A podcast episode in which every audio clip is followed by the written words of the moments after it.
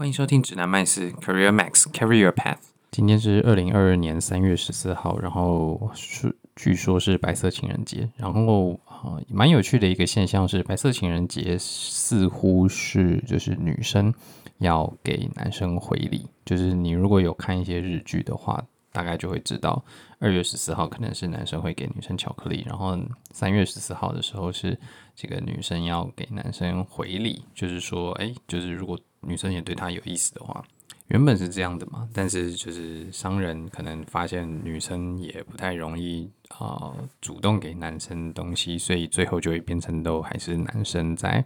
在啊、呃、表达自己的意思，表达自己的情意。那其实我上网看了一下，就是你如果真的想要的话，就会变成说你每个月的十四号都是一个一个情人节，好像就是有有十二种就是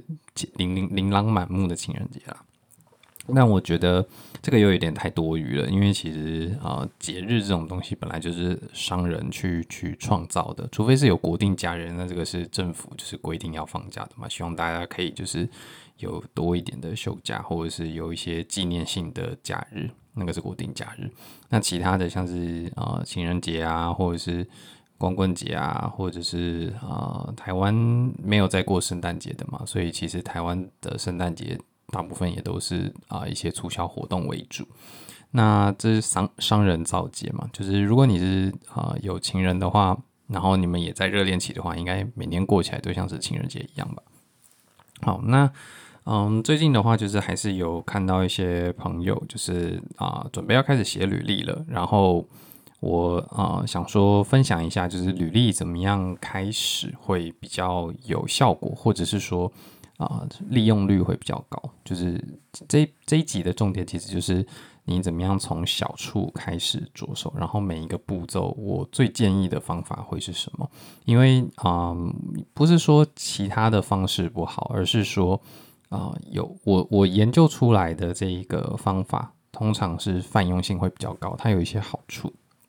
那嗯，在开始之前的话，我先讲一下，就是它的核心概念是什么？核心概念其实就是我之前也有提过，就是你需要有一份你主要的履历，然后这一份主要的履历上面有刊载你所有的经历。那这一份履历听起来好像很庞大，而且你要记录你所有的经历，你所有做过的专案，你所有达到过的成就，或者是你啊、呃、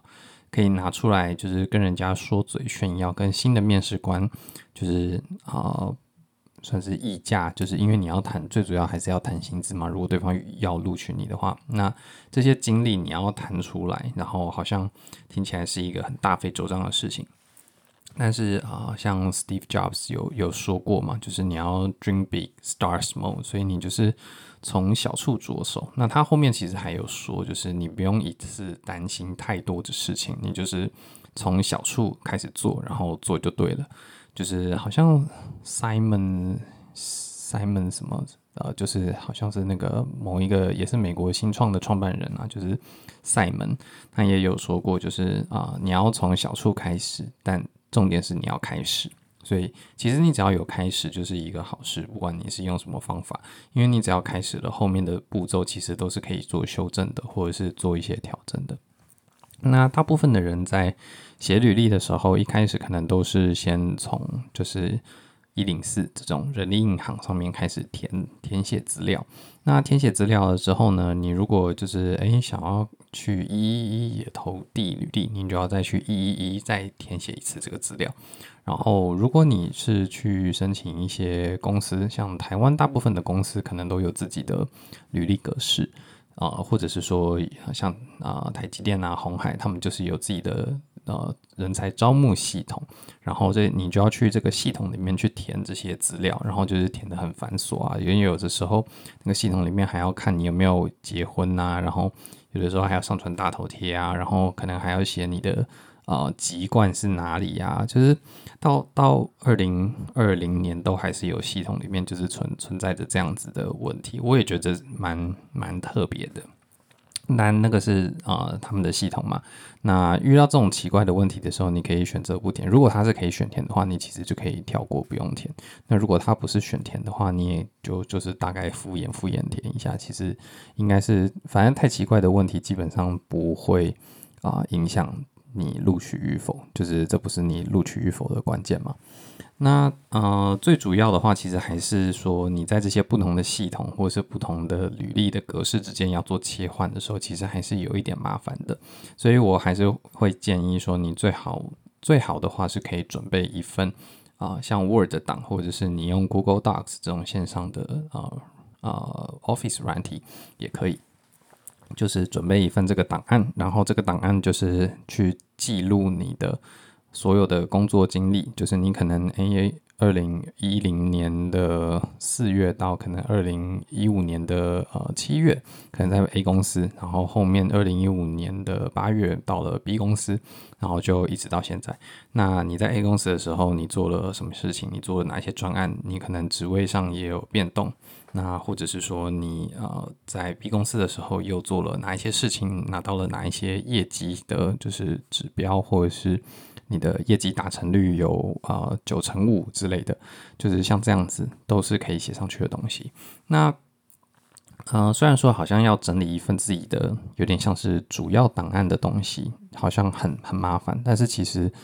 呃，当然它有一些理最理想的状况，例如说啊、你记录的这份档案其实是一个啊、可能是两页，甚至是三页、四页、五页。的一份很长的履历，因为它记录了你大大小小做过的事情，你的成就。那呃，这样子的东西好像写起来很麻烦，可是我们不会是一次，例如说一个周六的下午就一一口气把它写出，就是呃五页这样子的履历嘛。那尤其我们写出这些履历的目的，其实只是为了让我们日后去做精简或者是做筛选的时候比较方便。例如说啊，你在做 A 工作的时候，其实有做一部分专案经理的事情，也有做一部分业务的事情。那但是你接下来面试的是一个业务的工作，那你可能专案经理那部分的啊内容就可以就是删减一大半，然后留下最重要的或者是跟业务有相关的一些一些东西、一些内容。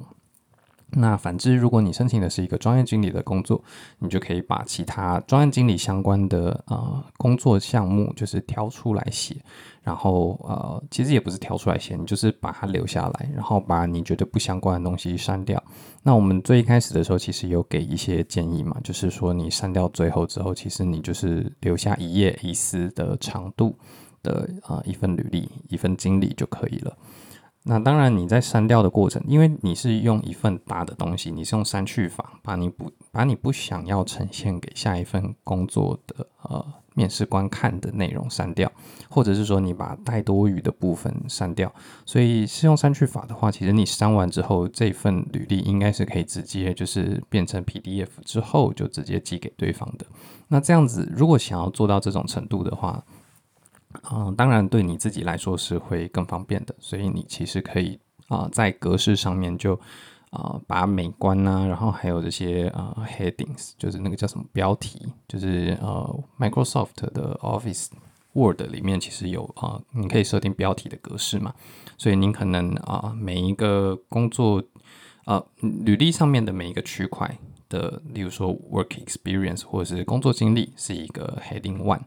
就是一个一个标题一，然后你工作经历里面每一间公司可能是标题二，然后你每一个呃职称每一个职位可能是标题三，然后你就可以去把这些格式先做设定好。那这样子的话，你到随到时候啊、在美观上其实你已经先兼顾了，那你最后就是把你不要的内容删掉，你就可以变成一个 P，然后就可以转档成 PDF 档，然后寄出去。或者是把它转档成 PDF 档之后上传到啊一零四啊 LinkedIn 啊这样子的平台上面，因为一零四的话，它其实还是有一个地方是可以上传你自己写的履历的。那有一些面试官他们其实会去看这个你自己上传的档案，因为像我之前在呃一些公司，然后收到履历的时候，尤其是那种一零四的履历的时候。我会觉得，如果他有印一份，或者是他有上传一份自己的履历的话，我会倾向去看这个履历，因为这可以呃更弹性的让这个面试者去告诉我他呃是为什么对这个工作，为什么他觉得他对这个工作是有能力可以胜任的，他会呈现在这个履历里面。因为我刚刚讲到了，履历里面应该主要放的都是一些你比较相关的经验，除非你是啊、工作经验比较少，那当然你相关的工作经验就没有那么多，那你就可以着重在就是一些能力上面的展现。所以啊，你的沟通能力，你可能做专案的能力，做简报的能力，你在某一间公司，在啊一个总经理等级的会议，然后台下有二十个高官，然后像这样子的场合，你就可以想办法把它包装成啊一个很强的，你有很强的简报能力，那你的叙述可能就会是说，哦，曾经在一个总经理级的会议里面，当着二十个啊高阶主管。简报二十分钟，呃，关于某某某专案这样子的内容，那其实就可以知道说，诶，第一个你的台风可能是不错的，然后或者是说你至少有这个勇气，而且你有机会，你知道怎么样去争取这样子的机会，而且你做的简报可能也是可以啊，向这些高阶主管去去报告的内容。所以像这样子的机会的话，或者是这样子的能力的展现，其实啊，就是跟每一个职位相对来讲不是那么直接有关系的。例如说，像这样子的经历，可能就是适合在啊，嗯，也不是说适合，就是你可能去面试行销职位，或者是你去面试一些呃专业管理的职位，都是有帮助的。那如果你是业务的话，可能相对来讲没有那么有帮助，这个就是你可以考虑删掉的部分。好，所以其实从小处着着手，就是这个刚讲的都是，嗯、你有这一份大的个人的经历表的好处。那从小处着手的意思就是说，其实你也不用想太多，因为我们没有希望就是。我们应该也不会预期自己坐下来三个小时就可以写出一份完完整，而且是啊、格式也符合自己要求的东西。所以你可以在每一次有空档的时间，你可以先估算说，诶，你大概有半个小时、一个小时，还是说你有一个下午三四个小时的时间可以做这件事事情。然后你可以先预期一下说，诶，那我接下来的半个小时，我就是先专心的把我啊、在某一个公司的工作内容的啊。呃，工作经历就是我做过的这些事情，先收集起来。那这些收集起来的时候，也不用太在意，说就是你要写的很符合履历的标准，你要有啊、star，或者是你要有一些呃预期的结果，然后你实际产生的产生的影响力等等这样子的内容。因为我们在每一个履历点上面，其实都会去把它做包装跟优化，让它。啊、在读者阅读的时候可以更容易看得懂。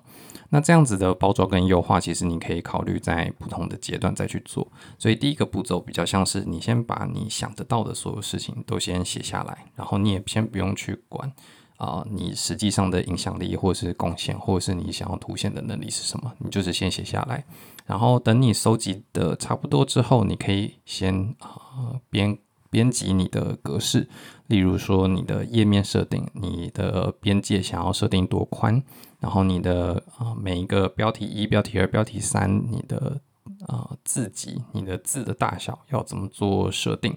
你挑选的字体会是什么？你需不需要在标题，例如说标题二的时候用粗体？然后你是不是需要做一些啊水平分隔线的？设计设计这样子可以让你每一个区块更明显。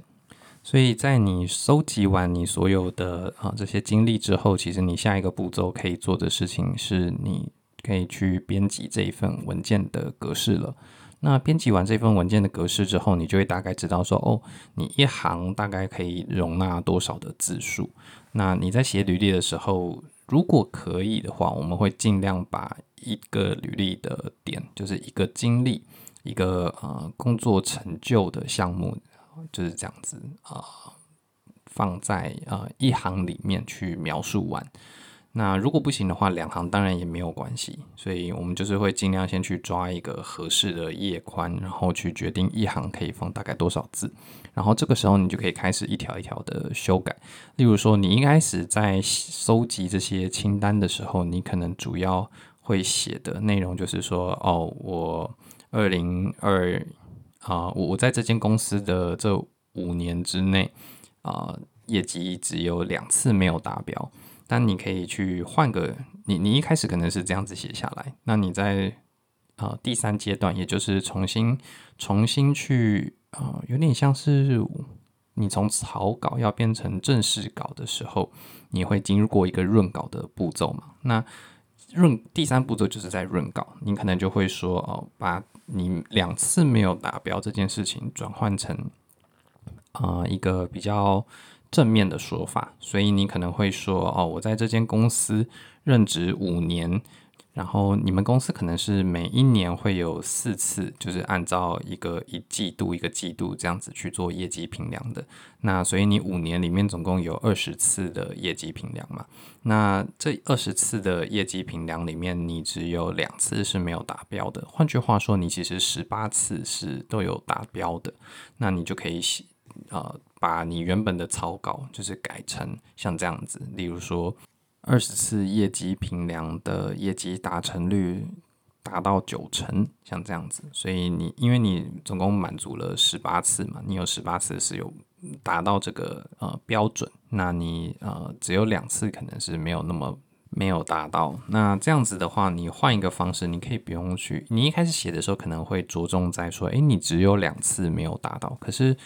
嗯，因为主管可能呃，也不是说主管，新的面试官他可能不知道你们评量的方式，那或者是说你在这一段公司里面，你其实到底是呃经历了几次的评量，那你失败了两次。如果你五年，你们是每一年评量一次，那你五年里面你其实经历了五次的业绩评量，你有两次没有达到标准，那其实这个呃失败率可能是。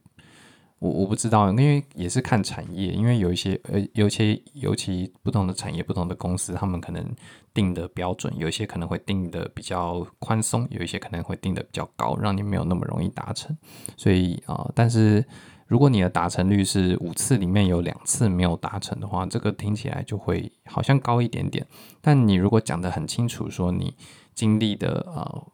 达成率。你可以用达成率去讲，或者是你可以讲说你总共有几次的业绩评量，然后你达成的次数是几次。所以你用达成率去讲的话，那你的业绩达成率是九成。那这个在你们业界里面，如果是一个表现比较好的，或者是你在公司里面你知道其他同仁的业绩达成率可能大约都是落在八成，但你的业绩达成率历年来的表现可以达到九成的话，你就是可以写再加注一句说啊，我的我在这个公司的业绩达成率就是有百分之九十的业绩评量是有达到业绩目标的，优于公司平均，优于本公司平均之类的。那这样子的话，新的面试官就可以很清楚的知道说，哎，你的这个业绩达成率的数字大概是怎么样，而且跟其他你们相同环境或者是比较类似、比较基准的啊、其他人相比起来，你其实表现也是比较好的。那像这些都是你在润稿的过程可以去优化的。那这些润稿的技巧，呃，就是让你的履历可以被每一个经验被包装的这些技巧，呃，我们之后可以在一集就是讲讲一下，就是有哪一些可以注意的点。因为呃，今天可能时间比较不不够，但是呃，所以我们大致上就是会先经历三个阶段，就是一个是草稿，然后一个是。呃，编辑格式，然后最后的话是润稿。那当然，你可以草稿，就是啊、你收集这些工作经历，收集到一半，你就跑去编辑这个格式，其实是完全没有问题的，因为你可以跳着做。然后你呃，也可以说，哎，我今天先编辑格式，然后我再去收集这些呃呃履历的内容，或者是说我收集完履历的内容之后，我先把它润稿成就是。啊、可以拿出来写啊、拿出来给其他人看的履历，然后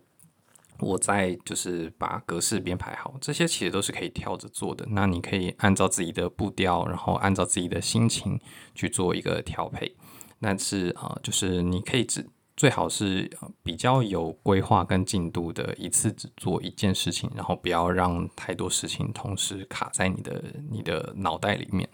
呃，这个就是 Steve Jobs 讲的，就是你你不要一次担心太多的事情，这样子会让你很难就是放心的去呃执行这些小的任务，因为这些任务拆开来其实都是小小的小小的，而且可能不是一次完成的，你可能会分好多次。OK，所以呃，当你经历完了这三个步骤的时候，呃，你其实不会有一次是达到完成的状态，因为经历这种东西是会一直增加的嘛，所以你其实会一直一直回到就是收集经历的这个阶段。你可能每半年或者是每一年，你可能就会回去增加一些，诶，我过去一年又做了哪一些事情，我过去半年又做了哪一些事情，然后呃，把它写到这个履历的大。大的呃主档里面，就是这个主要的表表啊、也不算表格，就是你主要的履历表里面，你把它写进去了，然后你可能又会需要花一点时间润稿，或者是你啊、写一写之后，你发现说，诶，我之前写润稿完的一些经历点，其实可以有更好的包装方式，有更好的写法。你可能就是回过头，你写完了呃一段时间之后，你回过头再去看，才发现说，其实有更好的写法。那或者是说你的格式又呃有想要做一些调整，你可能看到了其他人在呃标题的部分可能用浅蓝色，然后这样子在视觉上的呈现会你你觉得更舒服，你想要参考，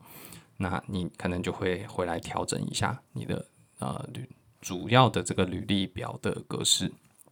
所以这些。呃，环节它虽然我叫它阶段，但是其实它是可以跳着做的，而且它是会一直一直。啊，随着时间不断滚动似的，所以不要把它当做好像是一个有一个结束，然后好像应该要有一个完成的状态。其实你只要开始做，然后你有一份这个主档之后，剩下的事情会好办很多，因为你有这样子的一份档案，你大概收集了七八成的经历，主要的经历，然后你也啊、把润稿润完了，其实你就可以开始。去申请啊、履历，或者是填写一些一零四的履历，然后用你修正完的这一份档案去把它填进去。你可以上传一模一样的内容到一零四到 Linking，然后或者是你在填一些公司他们内部的呃人才招募系统需要填写的履历的时候，你也可以照着这一份主要的经历表，把每一个啊、工作就是填写进去。因为这份经历表，它不只收集了你每一个工作啊、主要的成就，它可能也会收集你。通常啊，我们也会一并写入，就是说我在这份工作从几年几月待到几年几月。嗯，因为大部分他们公司如果有一个制式的履历系统的话，他们也会需要收集像这样子的资讯。所以啊、你也可以就是。很轻松的从这份主要的履历表，大的你个人的履历表，把这些履历的资讯填写到不同的系统之中，这可以帮助你省去很多的时间。而且你在挑选，你你你不一定要全部的内容都照着贴进去。假设你今天去申请的是呃科技业或者是制造业的业务，那你可能就是把相关的经历复制贴上过来就好了。那你不需要把。一些跟这个新的工作没有那么相关的东西，就是也放上去。那与此同时的话，你也可以就是把呃比较相关的工作，就是删减成就是一一页的大小的内容的履历，然后把它汇出成 PDF，然后再附件上去。那这个差别是什么？其实是呃公司内部的这个系统，他们通常是用呃有点像表单的框框的方式去去呈现，让你填写。所以其实你填的内容可以是呃跟着你这个一页履历表里面一模一样的东西。但是因为履历表如果只有一页，你的工作经历又比较长一点，你比较多东西可以写的话。一页的履历表可能会删掉一些你觉得好像有没有写到有一点可惜，但是你最后还是会删掉东西。这个时候你就可以把它贴到就是你的那个呃公司他们内部的履历或者是人才招募系统的这个对话框里面，因为它通常是字数限制是没有那么严格的，那呃篇幅的设定也没有这么多。那同样的方法，就是就是我们前面讲的这个是履历的呃写法，就是你可以维护一份自己主要的呃履历，然后在需要的时候，即例如说到不同系统去填写的时候，你把这些资料填写进去。那同样的所谓的自传，或者是英文常常用的是 cover letter，cover letter 就是推荐信，呃自荐信啦，比较像是自我推荐的一封信。呃，自传或者是 cover letter，你也可以呃维护一份，就是呃有点像是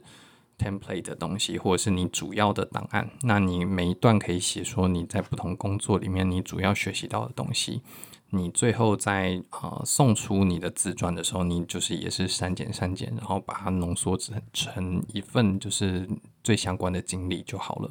所以啊、呃，听到这边的话，应该大家也会有想法，知道说自传这东西其实也不是说你你家有几个人，然后你哥哥。姐姐在做什么？然后你爸爸妈妈在做什么？退休了没？你不是从这个东西开始写的，你其实就是写你顶多就是从你的呃学历的背景开始简单的介绍，然后讲一下你大概经历的哪几份主要的工作，然后所以你认为你适任这一个这一个职位，大概是这样的写法。那我们今天就到这边。